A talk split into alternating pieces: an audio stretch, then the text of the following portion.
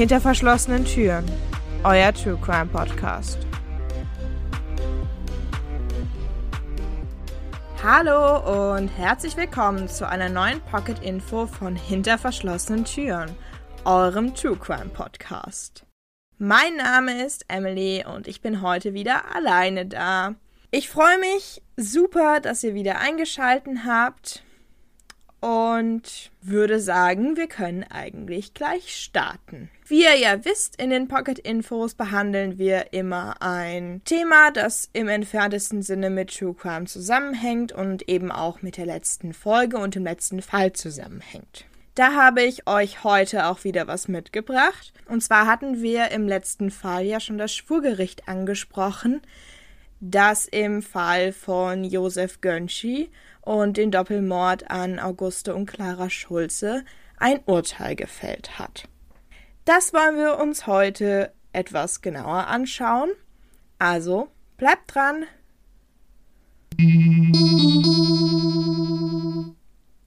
Das Schwurgericht könnt ihr euch im Endeffekt vorstellen, wie es in den USA oder auch in England immer noch gang und gäbe ist. Und zwar entscheidet dort nicht nur ein oder mehrere Richter über die Schuld und das Strafmaß des oder der Angeklagten, sondern es gibt ein sogenanntes Geschworenengericht, in dem eine Anzahl an Geschworenen am Urteil beteiligt sind bzw. das Urteil im Endeffekt auch fällen. So etwas Ähnliches gab es zwischen 1878 und 1924 auch im damaligen Deutschen Reich. Das Schwurgericht ist allerdings nur periodisch vor dem Landgericht zusammengetreten, das heißt es gab keine feste Besetzung, sondern wenn eben ein Prozess anstand, wurde es immer wieder neu zusammengesetzt. Insgesamt bestand das Schwurgericht aus drei Berufsrichtern und zwölf Geschworenen und war hauptsächlich für Verbrechen zuständig, die mit mehr als fünf Jahren Zuchthaus, heute Gefängnis, bestraft wurden.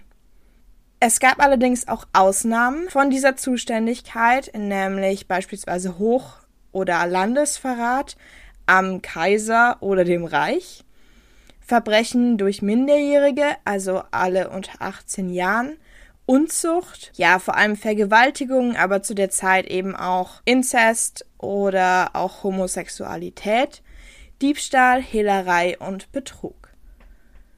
Dabei waren die Aufgaben der Berufsrichter und der zwölf Geschworenen geteilt. Die Geschworenen haben nämlich lediglich über die Schuld der oder des Angeklagten entschieden während die Berufsrichter eben basierend auf dieser Entscheidung, ob der oder die Angeklagte eben schuldig oder unschuldig war, das Strafmaß gewählt haben. Ernannt wurden die Berufsrichter durch den Präsidenten des Landesgerichts. Die Berufung der Geschworenen war aber etwas komplizierter. Prinzipiell war es ein Ehrenamt, als Geschworene ausgewählt zu werden, und jeder volljährige Deutsche konnte dieses Ehrenamt antreten. In den Gerichten wurde dann in einer sogenannten Urliste Vorschläge aufgelistet, aus denen dann 30 Geschworene ausgelost wurden. Und diese 30 Geschworenen mussten auch alle in der Hauptverhandlung erscheinen und die Staatsanwaltschaft und die Verteidigung haben dann eben der Reihe nach Geschworene abgewiesen, bis nur noch zwölf übrig waren. Also die haben sich quasi ausgesucht, wer der Geschworenen in dem Prozess beteiligt sein sollten und wer nicht. Waren die Verhandlungen und der Prozess abgeschlossen und es war Zeit, das Urteil zu fällen, wurde dann den Geschworenen ein Fragenkatalog überreicht an derer sie dann die Schuld der Angeklagten bemessen sollten. Bevor sie aber diese Schuldfrage diskutiert haben, wurde ein Obmann gewählt. Dieser Obmann sollte dann die Entscheidung der Geschworenen später vor den Berufsrichtern und der Staatsanwaltschaft und der Verteidigung unter Abwesenheit der Angeklagten verkünden. Je nachdem, welcher Tatbestand vorlag, gab es unterschiedliche Mehrheiten, also wie viele für und wie viele dagegen waren, dafür, dass der Angeklagte oder die Angeklagte eben schuldig war. Und um Irrtümer der Geschworenen zu vermeiden, musste diese Mehrheit in der Entscheidungsverkündung auch jedes Mal enthalten sein. Hauptsächlich deshalb, weil es ja eben unterschiedliche Mehrheiten gab, je nachdem, um welchen Tatbestand es sich handelt Und da das ja alles Laien waren, die von dem deutschen Gesetz nicht so wirklich Ahnung hatten, mussten die Berufsrichter eben überprüfen, ob die Mehrheiten auch tatsächlich vorlagen und die Entscheidung damit rechtskräftig war. Und wenn diese Entscheidung dann verkündet war, berieten die Berufsrichter über das Strafmaß und wenn die dann zu einer Entscheidung gekommen sind, wurden die Angeklagten wieder hereingeführt und das Urteil wurde verkündet. Allerdings hatte diese Art des Schwurgerichts auch große Nachteile. Zum einen gab es eigentlich keine Richtlinie, welche Geschworenen abgelehnt werden sollten. Das musste auch nicht begründet werden und es musste auch nicht vom Gericht überprüft werden. Allerdings mussten ja trotzdem alle 30 Geschworenen zur Hauptverhandlung erscheinen und das hat sehr hohe Kosten verursacht, weil nämlich auch alle für diesen Tag entschädigt werden mussten. Außerdem tendiert das Geschworenengericht häufig zu Freisprüchen beziehungsweise eben zu der Angeklagte oder die Angeklagte ist unschuldig, besonders wenn es sich um sogenannte Meineidprozesse handelte. Und sie mussten ihre Entscheidung auch nicht begründen und das hat eben die Revision durch die Verteidigung häufig sehr erschwert. Und all diese Nachteile haben dann dazu geführt, dass es 1924 zur sogenannten Emmingerschen Reform kam. Infolge dieser Reform wurden die Aufgabentrennung von Geschworenen und Berufsrichtern aufgehoben. In Zukunft sollten sie gemeinsam über Schuld und Strafmaß entscheiden. Außerdem wurde die Zahl der Geschworenen auf sechs reduziert. Die Zahl der Berufsrichter, also drei, war aber gleich.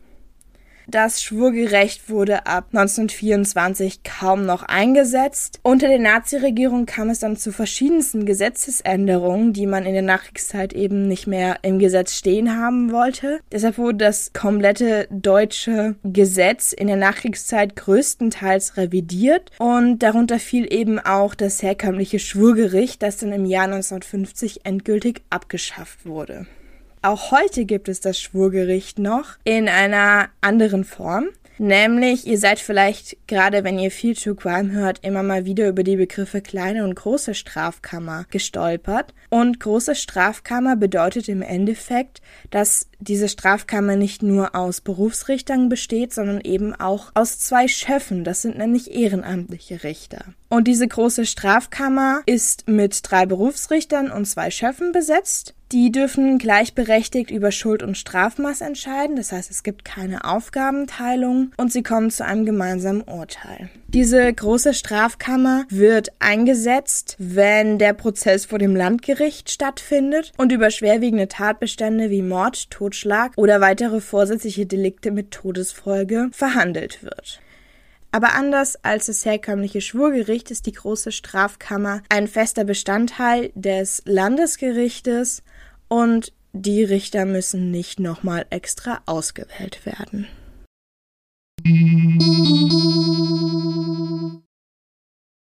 So viel zu dem Schwurgericht. Ich persönlich fand das sehr interessant. Ich wusste nämlich vor der Recherche nämlich gar nichts darüber. Ich war sowieso sehr erstaunt, als ich den letzten Fall recherchiert habe und gesehen habe, dass es tatsächlich in Deutschland mal eine Art Schwurgericht gab. Ich habe auf jeden Fall durch die Recherche was gelernt. Ich hoffe, ihr habt auch was gelernt. Wenn ihr schon vorher davon wusstet, hoffe ich, dass zumindest alles richtig war. Wenn nicht, dürft ihr mich gerne anschreiben und ja, mir quasi sagen, was ich falsch gemacht habe. Dann kann ich das in der nächsten Folge nochmal revidieren und verbessern. Ansonsten, Kritik ist immer gerne willkommen. Ihr könnt die abgeben über Twitter, Instagram oder unserem Blog. Auf unserem Blog findet ihr auch unsere E-Mail-Adresse von diesem Podcast. Da dürft ihr auch gerne Nachrichten schreiben. Folgt unserem Instagram-Account. Dort findet ihr nämlich auch Fotos der Fälle und Übersichten über die Pocket-Infos. Also wenn euch das interessiert, schaut gerne mal vorbei. Wir freuen uns immer über neue Follower. Ansonsten schön, dass ihr zugehört habt. Ich freue mich auf die nächste Folge, die dann nächste Woche Montag rauskommt. Bis dahin, tschüss!